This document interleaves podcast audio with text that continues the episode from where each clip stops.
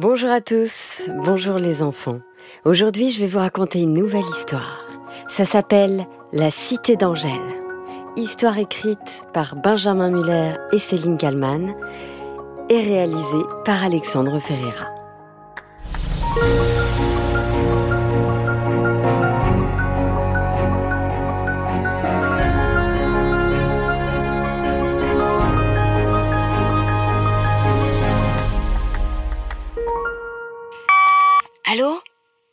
Allô Oui, Louis, Allô c'est moi. J'entends rien.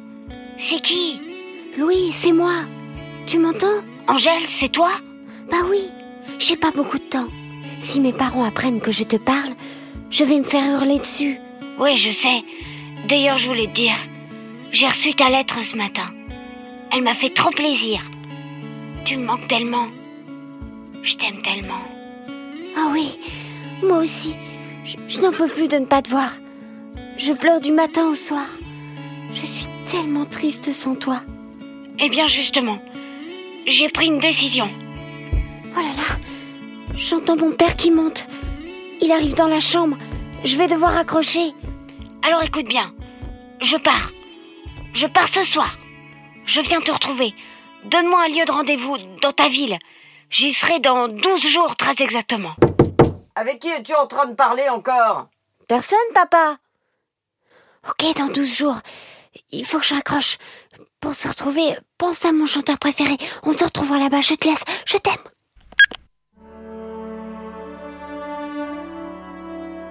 Louis était un peu perdu. Alors, euh, son chanteur préféré, je le connais, c'est Elvis Presley, pas de problème. Mais ça ne me dit pas où la retrouver à Los Angeles. Bon, je verrai bien, de toute façon, je vais avoir le temps d'y réfléchir pendant le trajet. Cela faisait maintenant trois mois que Louis et Angèle étaient séparés. Séparés à cause d'un maudit déménagement. La maman d'Angèle avait une nouvelle fois dû changer de travail et toute la famille avait donc quitté New York pour Los Angeles, à l'autre bout du pays. Très loin, trop loin. 4000 kilomètres séparaient désormais Louis et Angèle, soit 7 heures d'avion ou 40 heures de route, sans compter les pauses. Aujourd'hui, 4 juillet 2021. Cela faisait exactement 3 mois, 10 jours, 5 heures, 23 minutes et 34 secondes qu'Angèle et Louis ne s'étaient pas vus. Une éternité pour les deux enfants, qui ne s'étaient jusqu'ici jamais quittés. Ils habitaient dans le même immeuble depuis toujours, sur le même palier, allaient dans la même école et s'aimaient depuis tout ce temps.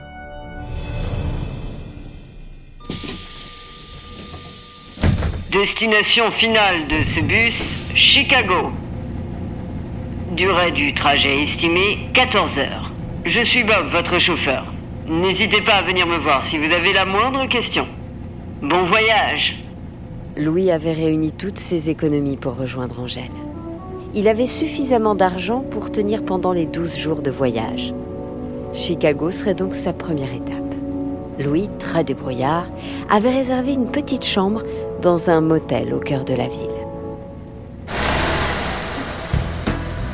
Louis s'était endormi aussitôt après le départ, bercé par la musique dans le bus, une musique typique de la région. Ça y est les amis, nous sommes arrivés. Nous sommes à Chicago. Bienvenue dans la ville du blues, de Michael Jordan et de Barack Obama, l'ancien président des États-Unis. Bon séjour, terminus, tout le monde descend. Louis avait dormi pendant tout le trajet. Il n'avait pas vu le temps passer. Il commençait à rassembler ses affaires qu'il avait éparpillées sur le siège d'à côté et chercha son sac, désespérément. Mon sac? Mais où est mon sac? Excusez-moi, vous n'avez pas vu un sac à dos Il est vert, un peu kaki avec un drapeau français brodé dessus. Je ne le retrouve plus. Ah non, non, désolé. Il n'y a plus rien. J'ai bien peur que quelqu'un te l'ait volé. Désolé, mon garçon, mais tu dois descendre maintenant. Catastrophe. Louis se retrouvait sans un sou, sans affaires, sans rien. dans une ville où il ne connaissait personne. Le garçon s'assit sur le trottoir, prit sa tête entre ses mains et réfléchit à voix haute. Bon, c'est pas ça qui va m'arrêter. Il me reste 11 jours pour rejoindre Angèle. Je ne vais pas pouvoir aller dormir dans le motel. Je n'ai pas de quoi les payer. Mais je vais trouver. Louis arpenta alors les rues de Chicago. Le Loop, le métro aérien, le célèbre Millennium Park, un jardin magnifique au cœur de la ville. Et puis il y avait aussi tous ces vendeurs de donuts. Des donuts tous plus énormes les uns que les autres. La grande roue du Navy Pier. Et surtout, Louis souhaita se rendre au musée des sciences et de l'industrie. Depuis qu'il est tout petit, Louis rêve de le visiter. Pourquoi? Car c'est le plus grand musée de sciences du monde. Dedans, on y trouve un sous-marin en taille réelle que l'on peut visiter.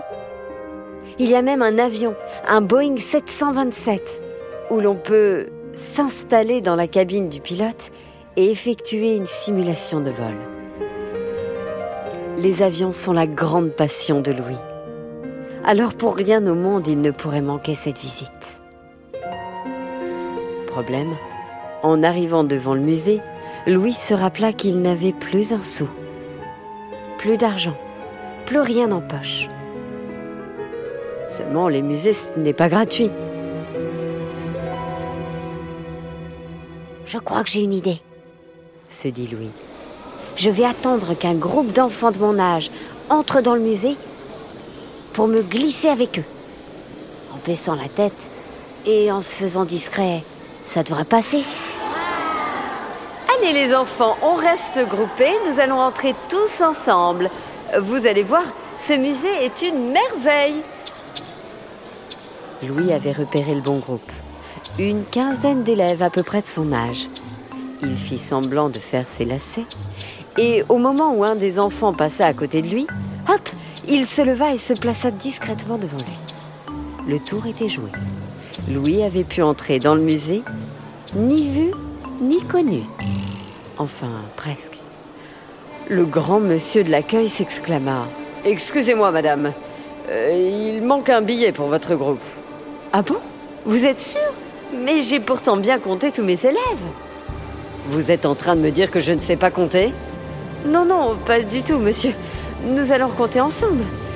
Un, deux, trois, quatre, cinq. Louis profita du quiproquo pour discrètement s'extraire du groupe et se placer juste devant un couple en les interpellant. Papa, maman, attendez-moi C'est bon, la voie est libre, se dit-il.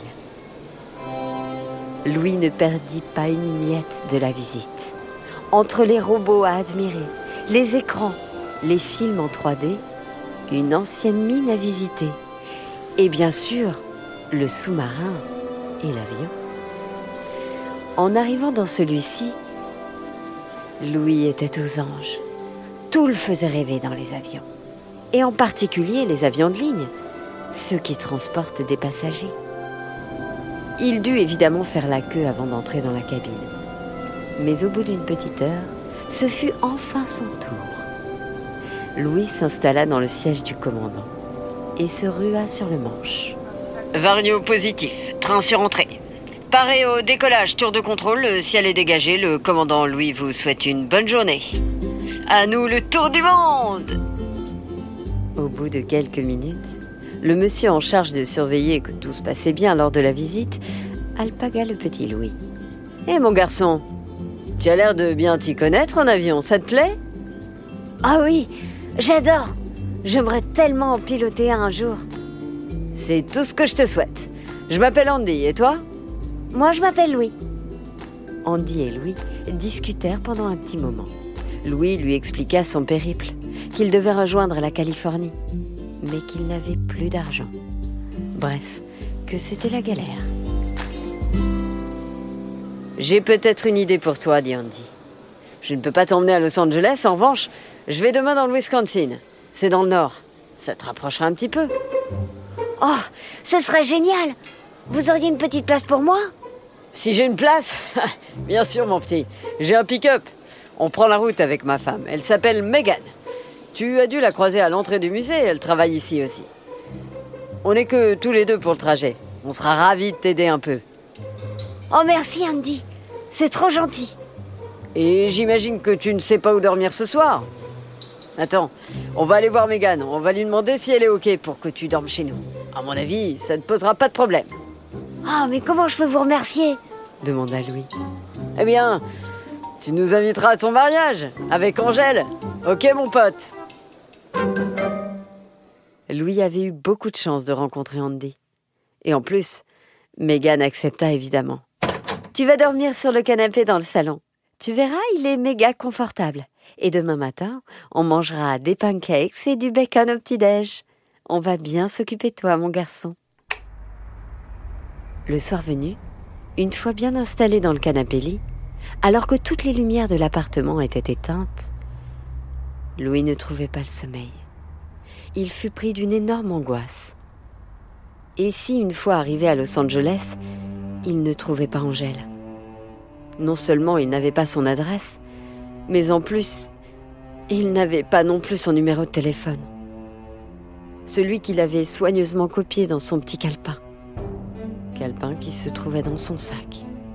Sac qu'il s'était fait voler dans le bus. Aucun moyen donc pour lui de la contacter. Mais pourquoi est-ce que je n'ai pas appris par cœur son numéro? La seule chose que je sais, c'est que dans 11 jours, quoi qu'il arrive, je dois être quelque part où il est question d'Elvis Presley. Ça m'aide pas beaucoup ça. Il me reste 11 jours. 11 jours pour résoudre cette énigme. Je n'ai pas le choix de toute façon. Il faut que je trouve la solution. Car sinon, je ne verrai plus jamais Angèle. Et ça, c'est hors de question.